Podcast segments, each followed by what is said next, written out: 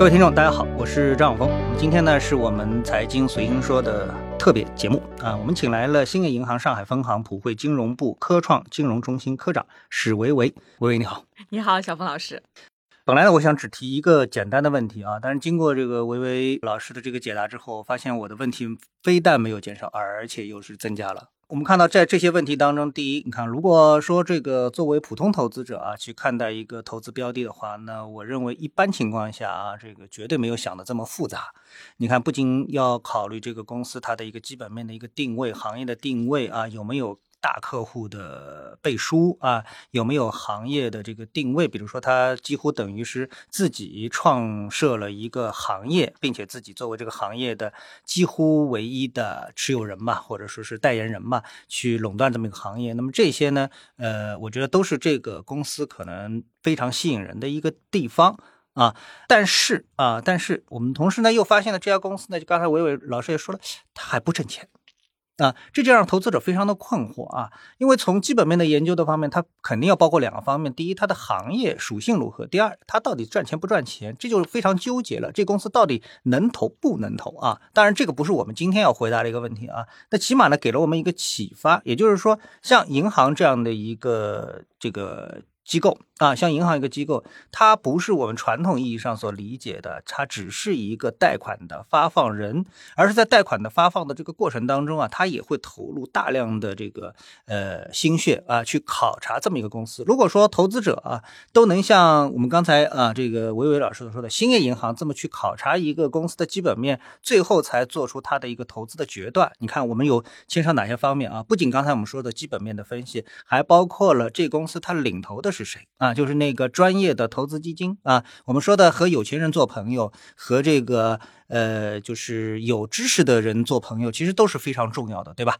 那这个专业的投资基金，他也给兴业银行指定了一个方向，或者做了一个背书，说你看我也投了啊，你跟着我一起投啊，基本上是不会错的。那所以呢，看了这些问题之后呢，我想呢，这个银行啊，这件事情确确实实是非常的专业啊。那么这个案例我已经。能够体会到啊，这个兴业银行在做这样一个投资时候，它所投射出的专业的一个力量，那还有没有其他的案例呢？啊，好的，谢谢小凤老师对我们兴业银行上海分行在支持科技企业方面的肯定。呃，那那我们再呃延延展开来说一说，就是我们除了去坚定的拥抱我们的科创朋友圈之外啊，我们兴业银行上海分行还有什么在支持科创企业方面还有什么自己的特色啊？在这里呢，也想呃和小峰老师分享啊，我们在评估这个呃科创企业是否呃可以获得我们银行支持的时候，还有一个重要的一个指标。标啊，是我们的技术流评价体系。嗯啊，这个体系呢，呃，简单来说呢，就是呃，我们会更加关注到企业的这个核心团队啊，比如说他的创业背景、从业经历、行业经验啊，以及这个企业名下。的知识产权啊，这个知识产权里面呢，我们可能更加去关注它的这个发明专利啊，还有企业在相关领域获得的一些这个奖补啊，政府的一些认可等等。那我们把这个技术流评价体系啊，就比喻成啊飞机的这个黑匣子，它其实是一套打分模型的一个标准。嗯，那很多科技型企业，我们在过往的时候可能只看它的历史。但技术流评价体系因为把知识产权和未来发展前景也容纳了进来，所以我们是从过往评估，呃，由看历史啊转向到现在的看未来。更加关注到企业未来发展的一个情况，那这个评价体系呢，在我们呃对于企业是否能够符合我们银行支持准入的时候是非常有帮助的啊。举个例子啊，我们曾经扶持过的一家汽车做新能源汽车的一个企业，嗯，啊，它其实是我们兴业银行的一个存量客户啊。过往呢，啊，正是受制于它的一个规模的一个限制，给它的这个授信的额度啊，并不是很高啊，是在企业的。一个几项指标的呃严格的一个控制范围内的，呃，再到第二轮，我们兴业银行再去评估能否给它呃继续做这个续售性动作的时候，发现企业受制于疫情的影响啊，在那段时间它并没有做到扩大规模的一个动作。那所以企业的发展受限，但它的研发投入还在不断增加的情况下，企业的一些财务指标势必表现的是不够好看的。对，那这个时候技术流评价体系啊、就帮助到了企业啊、嗯因为有了技术流评价体系这个结果对我们的参考，我们才发现原来企业所处的这个行业、这个领域、这个细分的范畴。它的确是需要有这么大时间的研发投入的，同时企业的这个专业度和它的所拥有的这个知识产权啊、也通过技术流评价体系的一个标准，告诉我们银行的从业人员啊、他在这个领域是有一定的价值和参考的。那结合了这些点啊，尽管这个企业受疫情影响，没有能够使得自己的这个财务指标转变得更加好看一些啊，但是因为有了这个评价的结果，让我们兴业银行在续授信的时候，不仅没有给它削减它的这个合作额度，嗯反而还给它增加了额度，嗯啊，帮助了企业度过了这一难关。呃，也是呃，现在企业的经营情况也是呃稳中向好的。好的，那我觉得呢，从刚才听到的时候啊，我就想到了，就是我们普通投资者对银行的一个理解，就是因为一谈到银行，我们就是说这个存款、贷款啊，这个坏账率、这个贷款利息等等啊。那在针对科创企业的时候呢，我刚才发现啊，突然之间想到这么一个问题，就是说银行啊，如果是在传统的贷款业务的过程当中，它的指标和针对科创企业的时候的这种贷款的指标啊，呃，或者是评估，显然是有所不同的。我觉得银行在这个过程当中，似乎已经不像是一个很长很纯粹的贷款人，还是更像是一个投资人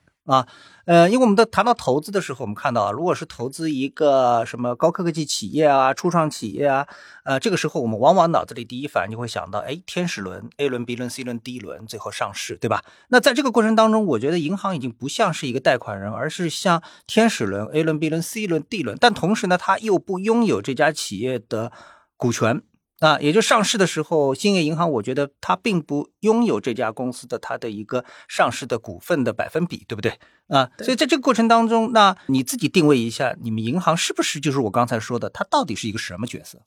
我觉得，与其用天使轮来形容我们银行的角色，我、嗯我可能更加偏好用陪伴者这样的一个角色。嗯啊，我们陪伴了企业从小啊到中，再到大，再到未来的独角兽啊，然后在企业成长的每一个环节啊，我们银行都可以用不同类别的产品去对嗯它进行一个服务。好的，那么这个陪伴这个定义啊，这个名词的一个定义啊，可我们一般理解上啊，就是说这个资本市场投资人的一种相对理性，甚至于势力的这种感觉啊，是有一些很大的不同啊，定位上的不同，就感官上的一种不同。就是在我们的理解上，银行都是非常理性的啊，所以为什么我们说像大银行偏好大企业啊，为什么中小企业这个融资难等等啊，这都是一些非常现实的问题。但是呢，我们刚才啊从这个维维的这个表述当中啊，特别是针对科创企业来说的话，我感觉到赚钱似乎不是这个呃兴业银行也好，或者说在科创。行业这里面，银行所扮演的角色啊，它就不是一个呃，就是以盈利为目的啊。那我不知道这个说法到底对不对啊？我们想把这个问题可以细分一下啊。在科创这个行业当中，这个兴业银行它目前的市场规模做到了什么程度？啊，截止到二三年末吧，我们整体的一个规模是超过两百多亿。嗯，呃，所以从这个层面上来说，呃，其实呃，如果企业在符合一定要求的情况下，它还能申请到国家呃或者说政府对它的进行的一个贴息贴费的一个政策，嗯呃，其实我们整个的这个支持科创金融的这个土壤啊，还是非常的呃肥沃的。嗯，好的。那从刚才最后一点啊，我觉得非常有意思啊，就是说，呃，在我们普遍理解意义，为什么？因为对于呃老百姓来说的话啊，对银行的一个利率呢，还是非常敏感的。比如说现在的。呃，这个定存是多少，活期是多少，房贷是多少啊？这个是普通老百姓最能直接感受到的，还有包括理财产品的这个利率。那么现在一听到呢，就是说企业的这个贷款利率是这样的低，那可见呢，从银行系统来说呢，对于企业，无论是科创企业还是其他企业，那么它的这个银行支持实体的这个支持的力度啊，已经是超过了我们普通老百姓的想象。当然了，呃，这个我更希望这种支持力度能够普惠到买房。房子的人身上，可能就更实惠了啊。那么这里面肯定会引起很多的遐想，我这里就不展开了啊，因为这个就起码第一会想象到就是说这个银行股它的一个投资价值啊，那我们就不展开了。那么我们回到我们的核心的这个主题来说的，就是这个科创行业啊，科创企业，也就是说，呃，我们通过刚才的这个整个的跟维维老师这个交流的话呢，我们能感受到，就像在兴业银行上海分行的这个范围，在上海的这个范围，整个的一个银行和科创企业的一个联动啊，在金融领域的这个联动，可以说是非常的活跃啊，非常的欣欣向荣啊，这个给了我们对这个未来科创企业在上海能够这份沃土，就是说，兴业银行实际上是在为科创企业在上海制造一片沃土。对吧？啊，在这个沃土上面，能不能最终能够欣欣向荣的成长出一批，我们不能说伟大吧，起码是能够有实力的、有影响力的这一批科创企业。经过这个节目之后，我倒是充满很大的信心。不知道这个信心，呃，维维老师能够给我一个点赞吗？呃，非常可以。啊，加持一下啊，加持一下。所以今天呢，我们来谈了很多的方面啊。一个我们对科创企业的定义啊，就是刚才我们也谈到了一个科创企业，就是在这个芯片领域的。这个嗯链条下面的一个子行业啊，非常小，嗯，但是呢，我们又能够通过刚才维维老师的一个表述呢，能够体会到，其实科创啊就这么简单，它只要在一个方面解决一个其他人不能解决的问题，它就赋予了它非常高的科技含量，它就是一个科创企业，而且我们也应该去扶持它，因为对于我们的整个的中国的科技树丰富它这个科技树啊是有的绝对的这个意义的啊，因为我们不能缺一个螺丝帽，缺了一个螺丝帽，这棵树就是不完整的，对不对？好，那么。所以呢，在这种情况下面，其实我们第一对这个行业有了更深入的理解。第二呢，我们对于这些行业能不能取得成功，起码在金融的这个范畴当中，我们也得到了非常丰富的信息。我们有对口的产业基金，有大的国家的宏观政策，也有银行的金融的支持，这些我们也都能体会到了，对吧？但是最终股票有风险，投资需谨慎，对吧？所以我们看到的还有就是财务上的风险，就是这些企业他们有着一个非常大的一个特点，因为是高科技，所以他们的呃科研投入。